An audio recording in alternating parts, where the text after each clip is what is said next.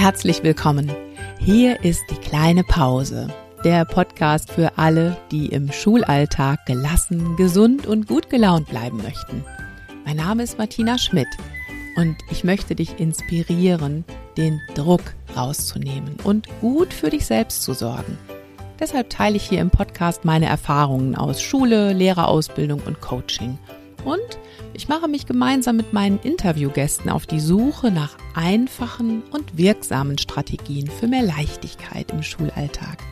Denn ich wünsche dir, dass du dich so richtig wohlfühlst in deiner Haut. Und zwar nicht nur in den Ferien.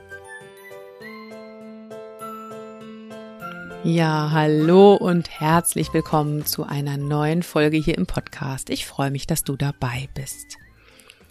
Dieser Podcast, der hat ja den Untertitel Gelassen, gesund und gut gelaunt im Schulalltag. Und ja, ich habe es mir zur Aufgabe gemacht, immer wieder nach Tipps und Tricks und Anregungen zu suchen, wie wir uns unseren Schulalltag ein kleines bisschen leichter und schöner gestalten können. Also ganz konkret, was können wir ändern an unserer Haltung, an unserer Selbstorganisation, in unserem Unterricht, um unseren Alltag hinzubekommen und dabei gesund zu bleiben und vielleicht sogar gut gelaunt. Ja, das ist mein Wunsch. Aber das alles hat auch seine Grenzen. Und ich komme immer wieder an den Punkt, dass ich mich frage, ist das überhaupt noch der richtige Job für mich? Und so geht es auch vielen Kolleginnen und Kollegen, mit denen ich spreche. Viele meiner Coaches haben genau diese Frage, wenn sie zu mir ins Coaching kommen. Also ich höre das immer wieder. Und bisher war das hier im Podcast überhaupt noch kein Thema. Und ich finde, es ist eine wichtige Frage. Eine Frage, die uns alle oder viele von uns sehr, sehr oft umtreibt. Das habe ich nämlich gemerkt, als ich dann auf Instagram und Facebook mal gefragt habe, wer von euch hat sich denn eigentlich schon mal diese Frage gestellt? Ist das überhaupt noch der richtige Job für mich? Und ja, da kamen sehr, sehr viele Rückmeldungen und auch sehr unterschiedliche Gründe, warum man sich diese Frage stellen kann. Und so habe ich mir gedacht, ich nehme nicht nur eine, eine, ich nehme nicht nur eine Podcast-Folge zu diesem Thema auf, sondern ich mache direkt eine ganze Reihe dazu. Das ist die erste Folge in dieser Reihe und am Ende dieser Folge heute erzähle ich dir, was dich da noch alles zu diesem Thema erwartet in den weiteren Podcast-Folgen. Heute habe ich die Mail einer jungen Lehrerin als Anregung genommen für diese Folge, um einzusteigen. Und ich zitiere mal aus der Mail, die sie mir geschrieben hat. Sie hat mir nämlich geschrieben, habe ich die falsche Jobbeschreibung?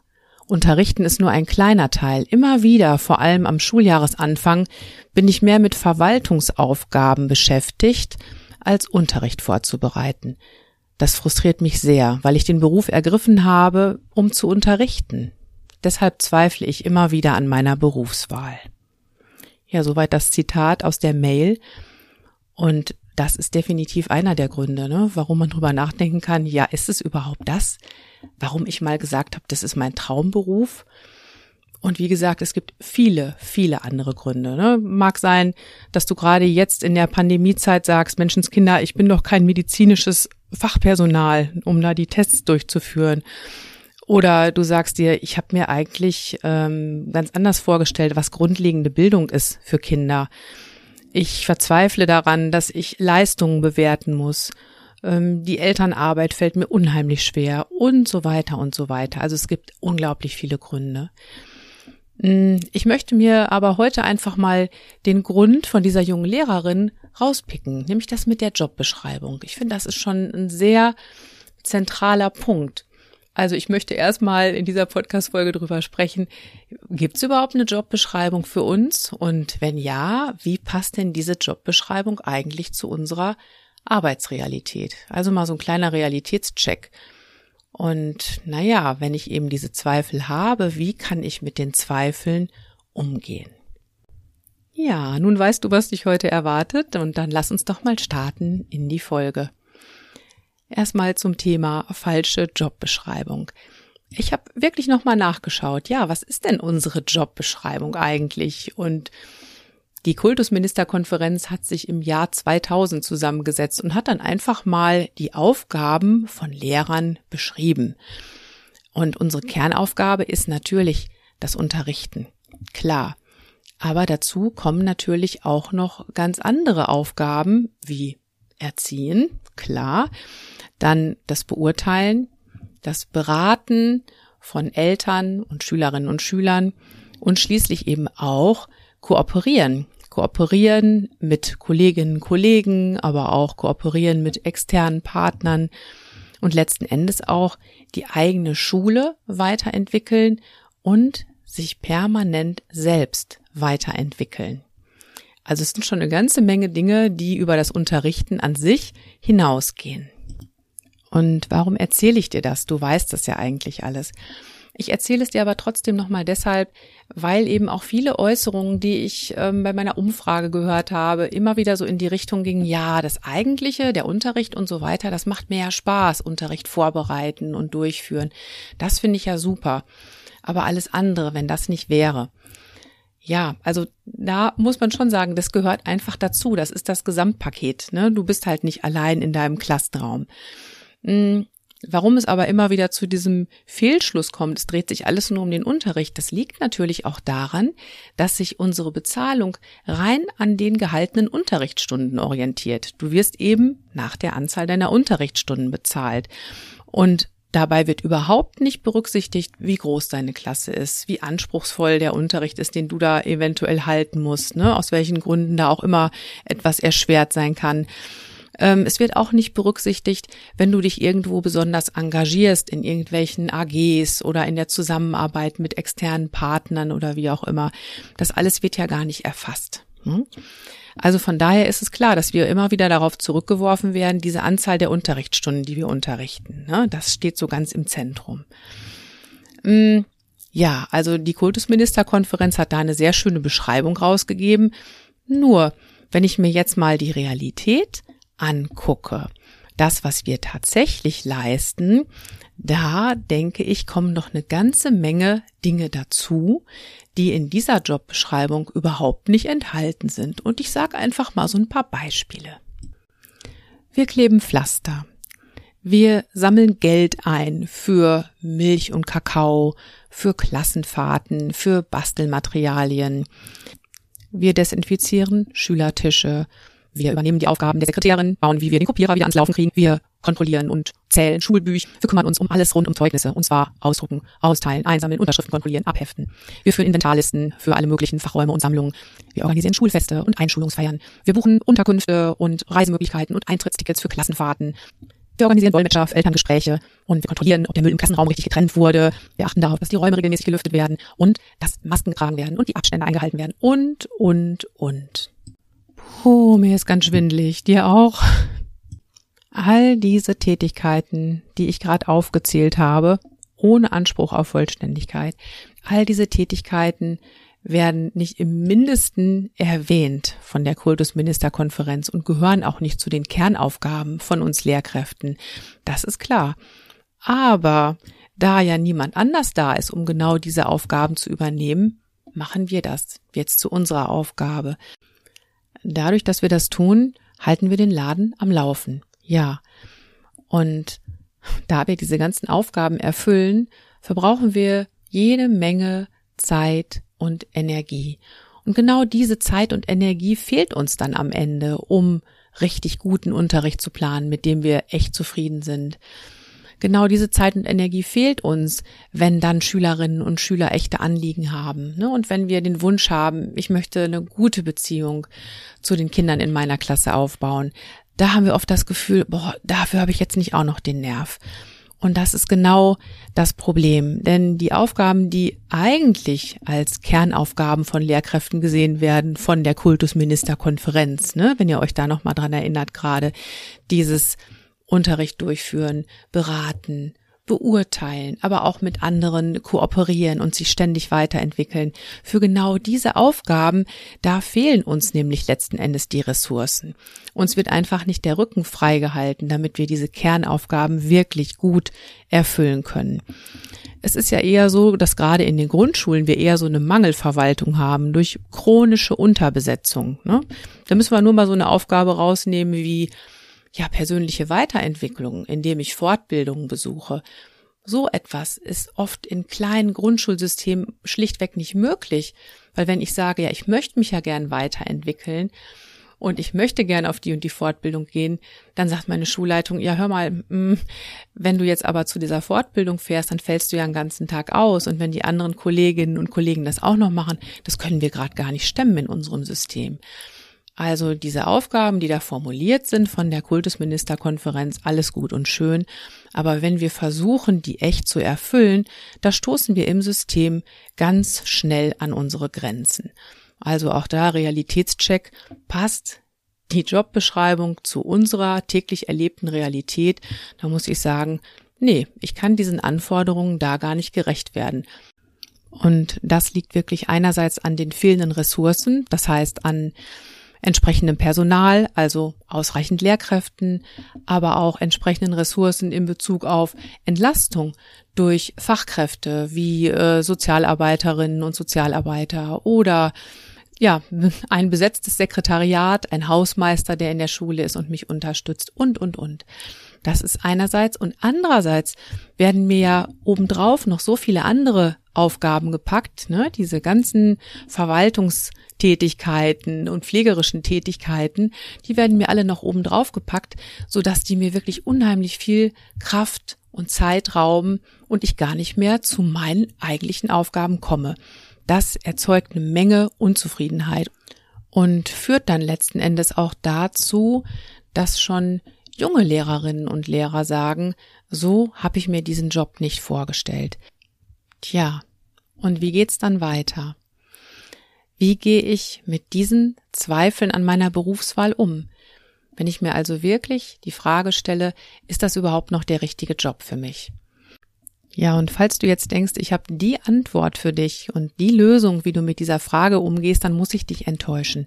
Es gibt nicht die Antwort, die Antwort und es gibt auch nicht das Rezept, das dir jetzt weiterhilft. Aber ich habe ein paar Ideen und ein paar Denkanstöße für dich. Und zwar geht's einmal gleich in Richtung Mindset, was du da eventuell verändern kannst.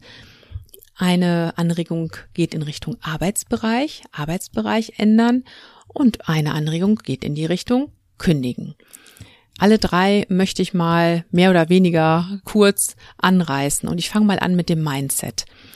Also deine Haltung macht natürlich immer eine Menge aus. Ne? Und wenn du wirklich Zweifel an deinem Job hast, wenn du denkst, boah, Lehrerin sein mein ganzes Leben lang, ich weiß ja nicht, mir stinken da manche Dinge wirklich, dann kann es natürlich helfen, dir erstmal bewusst zu machen, Klar, in jedem Job gibt es ein paar Tätigkeiten, die einem nicht so gefallen. Die Frage ist halt eben nur, wie schwerwiegend sind die Dinge, die dir nicht gefallen? Wie sehr belastet dich das tatsächlich? Und da empfehle ich dir, einfach mal so eine Liste anzulegen. Ne? Also was macht mir Spaß an meinem Job? Was finde ich richtig klasse? Was geht mir auf den Wecker. Und ich sage es jetzt extra so salopp, ich weiß, dass es manchmal wesentlich schlimmer ist, als es geht dir auf den Wecker. Manchmal belastet es wirklich bis weit über die Schmerzgrenze hinaus. Das ist mir schon bewusst. Also notier dir das mal und notier es dir auch bitte mit der Art und Weise, wie sehr es dich belastet, um da so eine Gewichtung reinzubringen. Und die Frage ist dann am Ende wirklich, kannst du es dann noch schaffen, deinen Fokus zu verändern und zu sagen, okay, ich lege einfach nicht so ein Schwergewicht auf die Dinge, die mich stören an meinem Job, sondern richte meinen Fokus mehr auf das, was in meinem Job einzigartig und großartig für mich ist. Und das andere gehört eben auch mit dazu. Naja, ist nicht toll, aber so ist es eben. Vielleicht kannst du das bei so einer klaren Bestandsaufnahme wirklich für dich herausholen. Vielleicht kommt dabei aber auch heraus, dass du verdammt viele Kröten schlucken musst in deinem Job. Und die Frage, die sich dann stellt nach so einer Bestandsaufnahme, ist einfach die, wie viele Kröten bist du bereit zu schlucken? Wo ist deine Schmerzgrenze erreicht? Und das kannst tatsächlich nur du beantworten. Das ist also eine Möglichkeit, mal das Mindset anzugehen und echt zu gucken, ja, was für eine Gewichtung habe ich da eigentlich, ne, bei den Tätigkeiten, die in meiner Arbeitsrealität andauernd vorkommen. Dann noch was Richtung Mindset. Wo kannst du deine Haltung verändern? Auch das war ja hier schon öfter Thema im Podcast, ne? als es zum Beispiel um die inneren Antreiber ging. Ne? Wo kannst du deine Haltung ändern und vielleicht auch Ansprüche an deine eigene Arbeit runterschrauben, auch mal was liegen lassen? Ja, aber das ist natürlich auch nur begrenzt möglich und zwar gerade bei diesen Verwaltungstätigkeiten, bei diesen pflegerischen Tätigkeiten, die wir so haben. Also das ist wirklich nur ganz begrenzt möglich, ist mir schon klar. Ich wollte dir trotzdem die Anregung heute nochmal mitgeben. Ja, dann die zweite Richtung, in die meine Anregungen gehen, das ist der Arbeitsbereich, in dem du dich bewegst. Kannst du da etwas innerhalb deiner Schule verändern? Also zum Beispiel gibt es vielleicht doch noch Entlastungsmöglichkeiten, die du bisher nicht gesehen hast. Entweder durch Teamarbeit oder dadurch, dass du die Schulleitung mit ins Boot holst.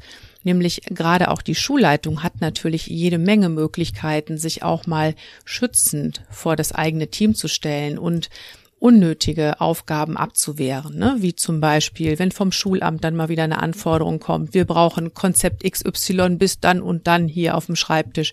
Und eine Schulleitung, die an der Stelle sagt, mein Team hat gerade andere Aufgaben zu erledigen, wir machen das dann mal später, ist natürlich klasse. Ne? Also das ist eine Möglichkeit, da auch innerhalb des Arbeitsbereichs etwas zu verändern.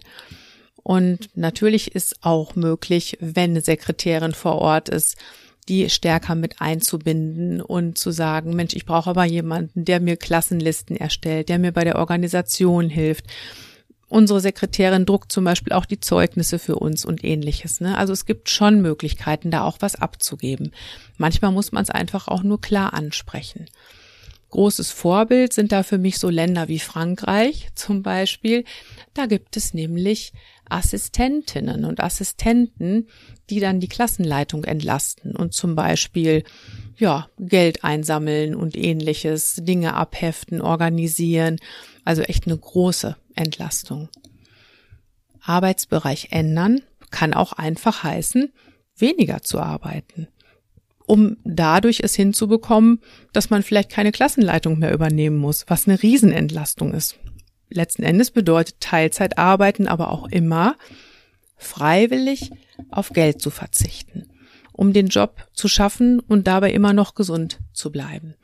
Also auch das ist natürlich echt eine Überlegung, ob du das machen möchtest, um weiterhin im Job zu bleiben.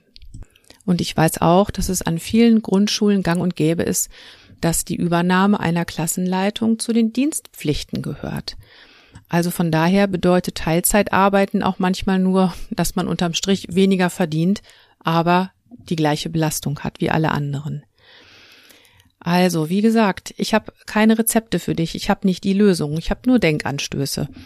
Und der letzte Denkanstoß geht wirklich in die Richtung, ja, wenn die Jobbeschreibung wirklich nicht zu dem passt, was ich jeden Tag tue, dann bleibt mir doch eigentlich nur eins. Kündigen. Darüber sprechen ja viele, aber nur sehr, sehr wenige tun es dann auch tatsächlich.